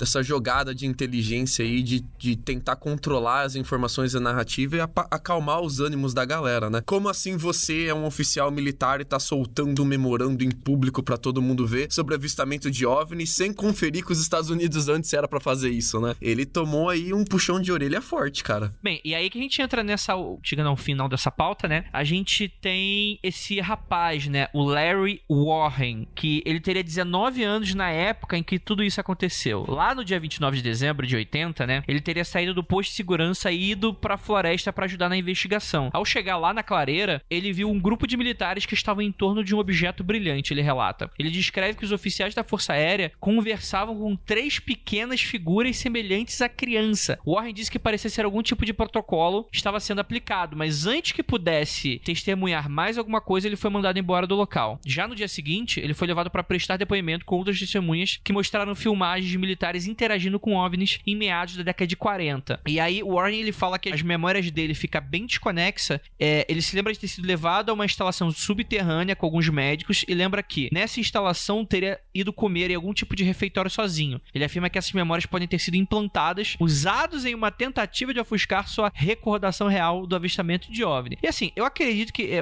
essa parte aqui, ela é um pouco complicada da gente ir com tudo nela porque a gente tá falando de um indivíduo e é um, é um tipo de relato que ele destoa muito do que a gente tem até o momento. Eu sei que muito provavelmente talvez essa galera mais believer vai ficar, ah, André, mas é só porque tem, é, o cara quer contar a verdade e tal. Mas é porque tem tantos elementos assim que a gente tem que considerar para levar esse relato a sério que eu acho que é um pouco complexo. Esse cara, ele saiu primeiro em uma entrevista com a News of the World, que é tipo um programa de rádio nos Estados Unidos, assim, mais sensacionalista, assim, né? E ele saiu primeiro com o nome fictício de Art Wallace, e depois a galera descobriu que o nome dele de verdade era Larry Warren. E ele só foi lançar que isso aconteceu com ele lá pra 85, cara. Essa que é a parada. Tipo, cinco anos depois ele foi vir com essa história, né? E que fica você se perguntando depois por que, que ele demorou tanto, o que, que aconteceu para ele não ter relatado isso quando o, o memorando do Halt saiu na mídia. E, e é, é, é, meio complicado, assim, porque é muito pós-fato, né? O cara chega depois com pós-fato falando que ele tava no lugar, ele é a única pessoa que diz ter visto alienígena alienígena, ninguém mais afirma que viu alienígena. Nem o Halt disse que viu alienígena, né? O Halt disse que viu OVNI. É diferente você chegar e falar que viu homenzinhos pequenos de outro planeta e você falar que viu um objeto voador não identificado, né? Bem, bem diferente. Uma coisa curiosa é que esse que ele descreveu, que viu homenzinhos falando com soldados ou, enfim, homens de alta patente, agora não lembro exatamente, é muito semelhante que o Bob Lazar vai contar nos últimos dias da base, que ele vai contar, se não me engano, que ele estava passando por uma, por uma sala e viu militares de alta patente conversando com que pareciam crianças. Tá, quem é Bob Lazar e qual, e qual você tá falando? Já, já não fizemos um programa sobre Bob Lazar, não? Não. Meu Deus. Bob Lazar é o, um cara. Tem um documentário na Netflix sobre ele, merece um programa, na minha opinião, sobre ele. Não. Merece, merece, merece. Esse o Ivan quer gravar, hein? Olha aí.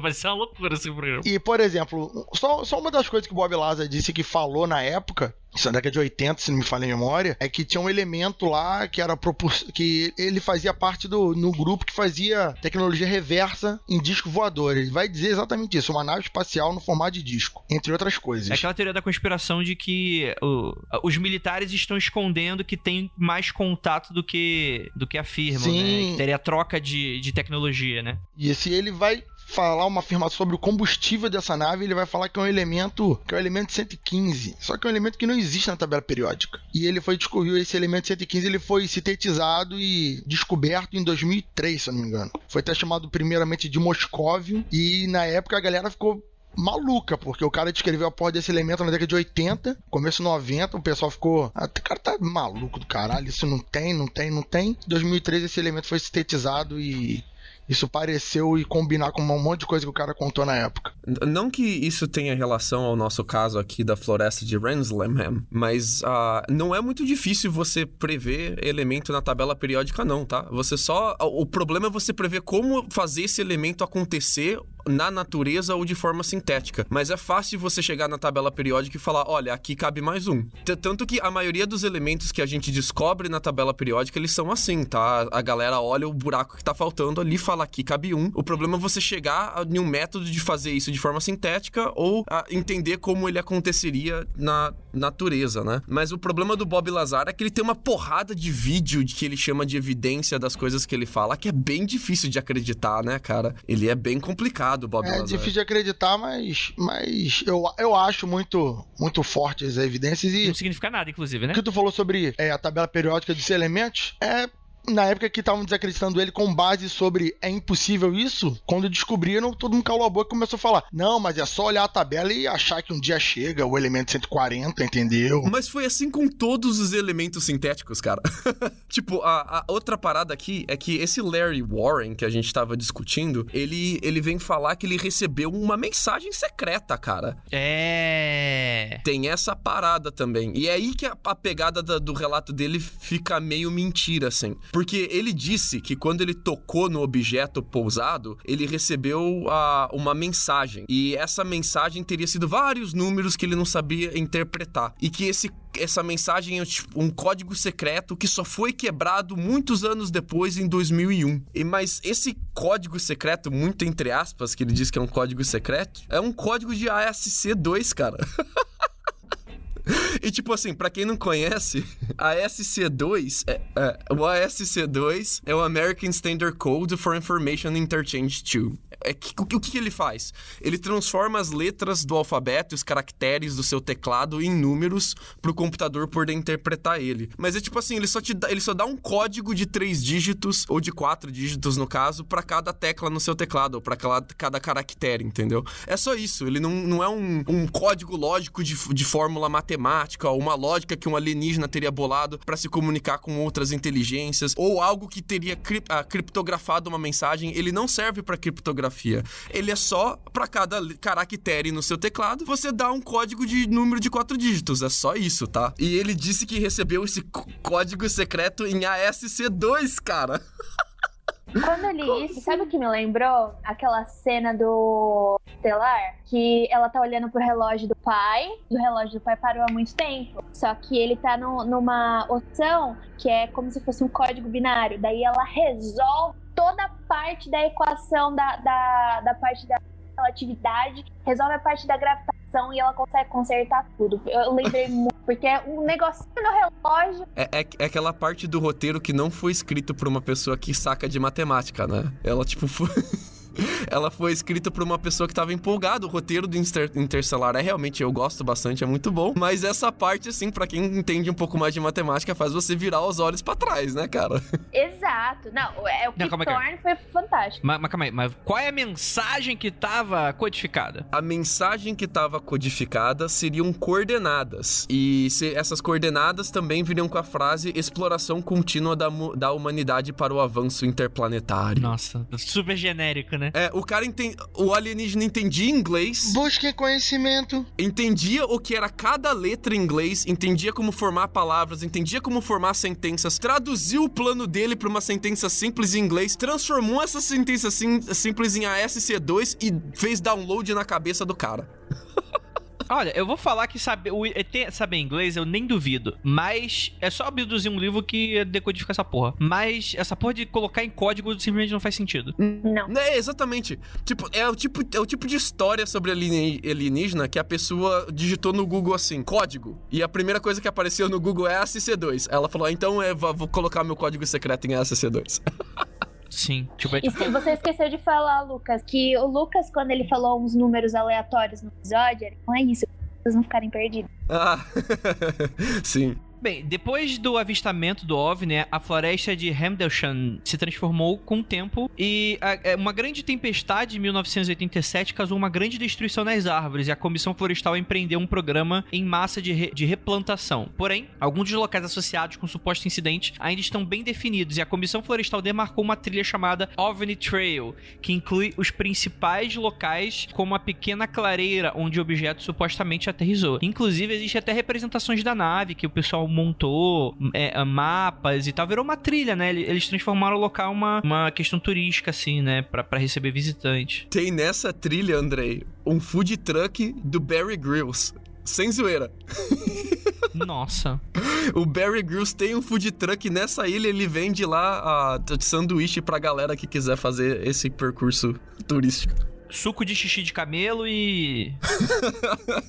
Enfim, gente, vamos agora pras teorias, né, mano? Rafael, o que, que você acha que aconteceu? Eu acho que foi exatamente o que todo mundo tá pensando. Uma nave apareceu ali, uma não, algumas naves apareceram ali com interesse de pesquisa, e daí que fica um pouco confuso. Por quê? Entraram em contato? Aparentemente não. Porém, parece que me é provável que eles entrarem em contato posteriormente com gente de alta patente, maior até do que essa, essa galera dali. Isso é, a galera responsável por esse setor dos aliens ali. Tanto que essa galera vai acabar com a investigação duas semanas depois. Então acho que deu uma nave, deu problema, e outras ali passaram pra verificar, e os caras estavam verificando aquilo que costuma-se. É, estoque nuclear, o que que tá acontecendo aqui? Os, os humanos como que estão? Agora, por que faz esse tipo de coisa? Ah, mano, aí sei lá, brother. Não sei. Não é tão secreto assim porque os caras aparecem na cara de pau, mas por que aparecem, eu já não sei. Luca Balaminute. Eu gosto muito da teoria da conspiração que eles teriam encontrado um satélite soviético sem querer e derrubado ele sem querer. Eles poderiam estar testando esses armamentos nucleares deles, né? É, Essas bombas, essas ogivas nucleares que eles testavam nessa base são ogivas de impacto. Você tem que soltar elas lá de cima de um avião e quando ela cai no chão, ela detona a bomba nuclear, né? E eles estariam testando a- a- as, as caixas, né? A, a- parte do míssil que não tem a bomba dentro pra ver o quanto de impacto certo que esse novo protótipo deles precisa pra acionar o detonador, né? E eles sem querer ne- nesses testes pra ver se o equipamento deles aguentava altas temperaturas, a- ou pouca temperatura, muita altitude, baixa pressão, pouca pressão, eles teriam sem querer derrubado um satélite soviético que estava espiando ali a base americana e a base inglesa. E, e isso ter- daria um mega fuzuê, porque você derrubar um satélite ou um, um avião espião de um outro país é quase uma declaração de guerra. Então eles abafaram pra não entrarem em conflito com a União Soviética. Eles talvez derrubaram um avião espião ou um satélite ba- de baixa altitude ali, e então ficaram quietinho, falando: não, não, não, não, fala que não foi nada, que você viu um monte de luz, pra não entrar em conflito com a União Soviética. E isso explica muita coisa ali, né, cara? Faz sentido, faz sentido. Porra, acertar um satélite sem querer é a mira do caralho, hein? Caralho aí. Aí, brother, aí o cara tem que ser realmente. Tem que estar com o espírito da Mega Sena no, no dedo. Não precisa ser um satélite, né? Que satélite fica em órbita, mas um avião espião da União Soviética, por exemplo, ou um balão espião, que nessa, nessa época, ainda em 1980, rolava balão espião, viu? Eles soltavam um balão com, com máquina fotográfica, o balão atravessava o continente, e depois eles pegavam em outro país esse balão e iam revelar o filme. Os caras tiravam foto de, de bases de outros países usando balão, cara. Balão mesmo, com uma máquina máquina de filme fotográfica tirando foto lá de cima. Era muito doido isso. Mas podia ser eles pegaram qualquer tipo de equipamento soviético lá em cima, fazendo os testes deles, e para não dar conflito, abafar o caso. É uma possibilidade aí. Não tem nenhuma evidência disso, é tão, é tão provável quanto um OVNI, mas é uma ó, ó, teoria da conspiração que é bacana também. Deixa, deixa eu adicionar só uma informação aqui, que essa foto que tá aqui no, no na pauta, essa representação da nave, não parece um espremedor de laranja?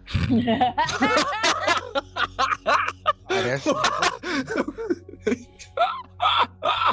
Espremedor de laranja intergaláctico. Sério, hein, mano? Igualzinho, igualzinho. Era só isso só. Obrigado pela adição fenomenal para esse episódio, Rafael. Com toda certeza, todos os ufólogos agora estarão entrando em contato. Jay, você já deu sua teoria? Não, mas eu gosto muito da teoria do falso alarme, tá? Nessa época, a BBC ela acabou informando que um ex-policial de segurança dos Estados Unidos, o nome dele era Kevin, ele assumiu a responsabilidade pela criação das luzes estranhas que essas pessoas viram no bosque, porque ele estava conduzindo um veículo da polícia, só que com as luzes alteradas. Ele deu uma alterada nas luzes. Então, tem até um trecho da fala dele que logo em seguida ele tirou, retirou essa reclamação. Só que mesmo assim, isso não explica as luzes, né? Porque veja bem, de um lado a gente vê a luz vermelha, de outro lado a gente viu a luz azul e teve um momento que eles viram três luzes juntas, né? Uma vermelha, uma, uma e uma verde. Então, eu acho tecnicamente plausível alguém tá ali fazendo alguma coisa. Eu achei interessante a parte da, do carro da polícia, mas mesmo assim não explica os. É, não, não explica os rádios dando pau, não explica a radiação, não, não explica os buracos que eles encontraram, as marcas de queimadura. Na real, é, é, eu levantei aquela teoria da conspiração sobre o satélite ou, ou o avião espião russo, que é mais, é, é mais doideira da galera mesmo, porque eu não acredito nisso mesmo, né? O problema desse caso é que nenhuma, nenhuma, explica, nenhuma explicação bate, cara. É muito difícil você encontrar uma explicação que encubra todas as evidências em uma tacada só, né?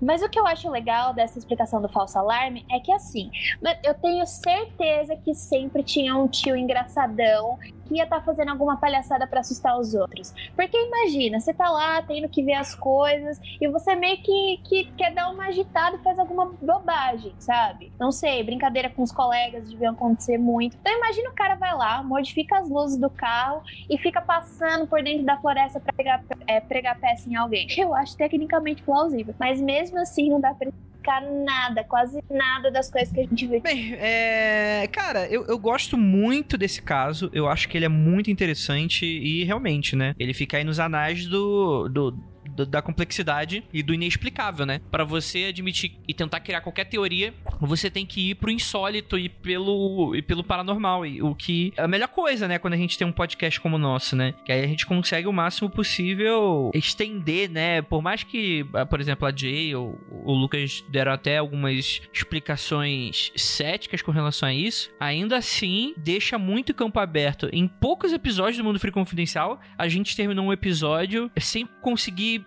explicar alguma coisa na, na, sua complexidade, assim, vamos colocar assim. De tão complexo você tem essa falta de, de entender o que, que aconteceu, né? E porque pra gente ficaria muito sem graça a gente simplesmente chegar e falar, ah, mano, é um objeto voador não identificado construído por alienígena. Ok, é clichê, é óbvio, é o que muita gente quer escutar, é o que muita gente não gosta de escutar. Mas nesse caso aqui, eu acho que é muito interessante a gente vislumbrar um pouco dessa possibilidade, né? Porque a gente tem tudo que o pessoal pede, né? Evidências, evidência até físicas, né? Mas óbvio, né? Respostas extraordinárias requerem provas, né? Extraordinárias, né? A gente não tem é, fotos do objeto, a gente não tem um contato com, com esses seres, a gente não tem nada disso ainda, né? O que pra gente também se torna muito complicado a gente fazer esse tipo de relação. Esse é um dos casos que mais chega perto, na verdade, né? Ele é o que chega assim a provar alguma coisa aconteceu. É muito difícil você falar que não aconteceu alguma coisa extraordinária. A gente pode até debater se teve um pouso ou não teve pouso, mas eu acho que não tem como a gente debater que algo não aconteceu. Explosões aconteceram, luzes aconteceram, um pouso é muito provável, pro projéteis caindo caindo no solo e queimando o local, é, é certeza. O que a gente só não consegue dizer é que é alienígena, porque esse objeto não foi capturado, né? E, e não, a gente não tem um, um, uma evidências maiores do objeto em si, mas que a, um objeto esteve lá e esse objeto deixou marcas, deixou todo tipo de evidência, isso me parece incontestável. Sim, total, total. Bem, vou fazer, vou quebrar um pouquinho das regras que eu, que eu estipulei pro Mundo Free Confidencial de Ufologia. Eu vou na do Rafael, nave alienígena. Ah, mentira, mentira. acredito. Cara, eu acho que dentre tudo que a gente tem e dentre todas as lacunas, eu acho que é fácil a gente fazer uma afirmação dessas, assim. Eu sei que é uma afirmação um pouco, pouco balizada na, na realidade, né? Mas eu acho que é uma explicação que me satisfaz um pouco, sabe? Você imaginar que em plena Guerra Fria, nesses momentos de tensão, você tem objetos voadores não identificados, tripulados ou não, isso aí a gente não tem uma, uma questão ainda, uma comprovação ou evidência sobre esse fato nesse caso caso, mas que eles estavam provavelmente ou de olho nessas questões de ogivas, ou que a gente pode ir pro clássico, pode ter sido uma puta coincidência que eles se meteram com militares, já que a gente tem diversos casos que não foram militares, foram fazendeiros, foram pessoas de interior, foram pessoas de cidade, por aí vai. Mas nesse caso, para mim, parece fazer o seguinte, um sentido, né? Um, na, na, mesa de jantar com candelabro foi, foi o Coronel Mostarda, né? Eu, eu acho que para mim isso, isso, isso, faz um pouco mais sentido. E você pensar que existe essa tecnologia, a gente brincar um pouco de montar esse Lego aqui e falar, pô, será que é possível isso e tal? Se a gente for parar pra pensar, né? Segundo a, a, a física como a gente conhece hoje, nada é mais veloz do que a luz. E se você for imaginar que algo tá se singrando no espaço e ele utilizar a velocidade da luz usando uma tecnologia que transforme matéria em energia, energia em matéria, para mim isso parece muito muito conveniente e óbvio que é, funcionaria algo muito próximo disso, sabe? E novamente, não, mesmo na velocidade da luz, ainda assim, planetas habitados ainda estão centenas, milhares de anos-luz, né? Ainda assim, não comporta uma vida como a nossa de apenas 60, 70, 80, 100 anos ter uma só, né? Então é capaz também de serem drones não tripulados tripulados, ou então bases que a gente não conhece, apesar da gente não ter qualquer evidência disso. Mas eu, eu gosto da explicação da, da, dessa questão da nave extraterrestre, né? E ainda mais, cara, quando a gente brinca muito nessa possibilidade, a gente arranja todas as explicações. O fato de você não conseguir evidências físicas, como a própria Jay falou, essa coisa de. A Jay e o Lucas, né? Essa coisa de você ter esse, esse mecanismo para você autodestruir a nave, para não deixar a tecnologia. Nem pra questão, ah, estão super preocupados em roubar a tecnologia, roubar, né? Simplesmente pode ser aquela coisa meio Star Trek, né? Você tem protocolos desses seres que falam, mano, a gente não pode interferir na vida de, de seres primitivos, né? Vamos colocar dessa forma só para ser fácil de falar, apesar de eu não concordar muito com esse termo. Mas que, enfim, seriam seres que estavam aqui apenas para propósito de observação e não para, pelo menos não até esse momento, para não interferir na maneira como a gente vive, né? Ter, ter, uma, a gente ter uma evolução, também não gosto desse termo usado dessa maneira, mas a gente ter, sei lá, um crescimento como, como espécie de maneira um pouco mais, um pouco menos, sei lá, não vir um pai falar o que, a gente deve ou não deve fazer, né? A gente aprender a caminhar com as próprias pernas. Eu gosto, eu gosto desse tipo de explicação e eu acho que é, é interessante.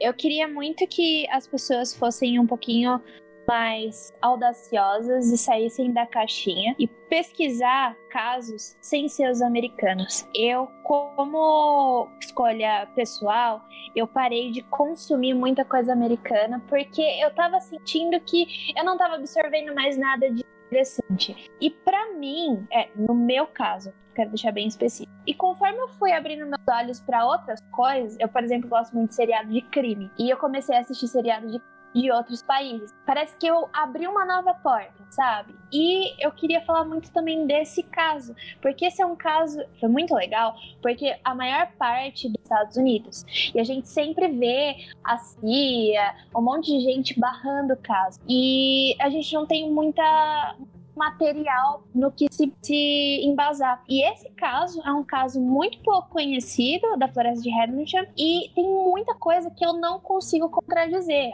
Aconteceu alguma coisa ali, entendeu? E eu não posso fazer mais nada sobre isso. Então, o que eu queria deixar de consideração final é busquem outras coisas fora do que você já está acostumado. Ah, eu sempre estou consumindo essa coisa desse país. Poxa, mas será que tem o mesmo assunto em outras regionalidades? Eu acho que você vai se enriquecer muito mais, me enriqueci pesquisando bastante sobre essa pauta. E eu diria até mais, né, mano? Assim, não fazendo uma crítica, aquela coisa meio crítica social foda e tal, de que, enfim, o pessoal pode tá até acostumado e tal, mas até por outro motivo, né, mano? Você ter essa coisa do só consumir questão americana e tal, a gente tem que lembrar que, e, e assim, não é necessariamente uma crítica, mas é uma característica que pode interferir nesse tipo de relato e estudo, né? Os Estados Unidos estão acostumados a transformar tudo em algo comercial, inclusive o fólogo, né? Então você vai ter livro, você vai ter série, você vai ter filme, você vai ter documentário, tudo muitas vezes por uma proposta de vender livro, ganhar dinheiro e a pessoa transformar aquilo num, num ganho de vida. Isso, novamente, isso não é necessariamente uma crítica, mas quando você está se propondo a fazer uma pesquisa próxima do, do, científico e tal, você, você vê que existe uma, um exagero, você existe uma sensacionalização, você vai ver que existe o, o, o headline, né? O, as testemunhas com poucas evidências para vender mais livro, esse tipo de coisa. É até interessante você ver esses outros países justamente porque, por não ter essa muito dessa cultura, talvez até de consumo desse tipo de, de material e tal, é, fica um pouco melhor balizado pra gente, né? É, fica aí, então, eu concordando com o apelo da Jay.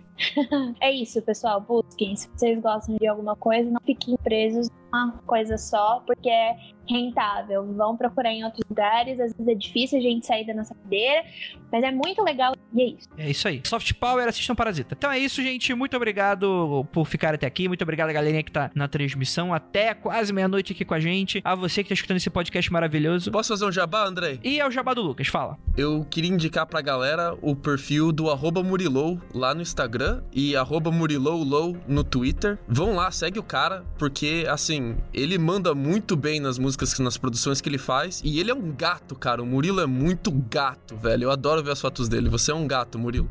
Então fica aí a dica pra galera. Arroba Murilou no Instagram e arroba Muriloulow no Twitter. Mas é um puxa-saco, né? Eita ferra, Ih, rapaz. Mas ele é muito bonito, cara.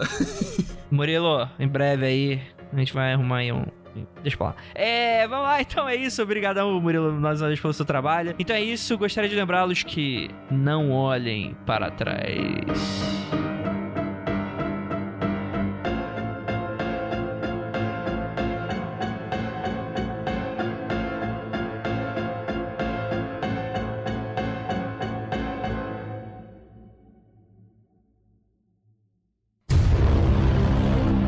Quem é Roswell na fila do pão?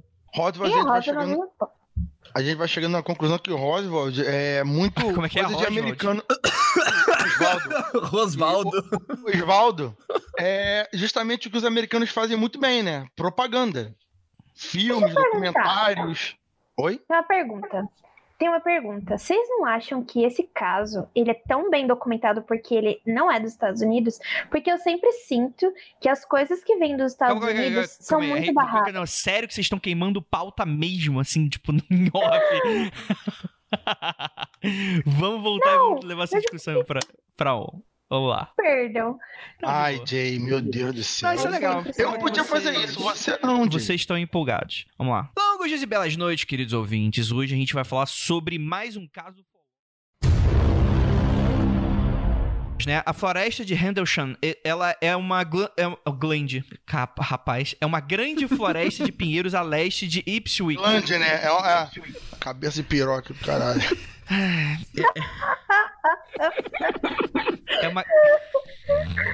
Eu falei igual cebolinha e ficou pior ainda.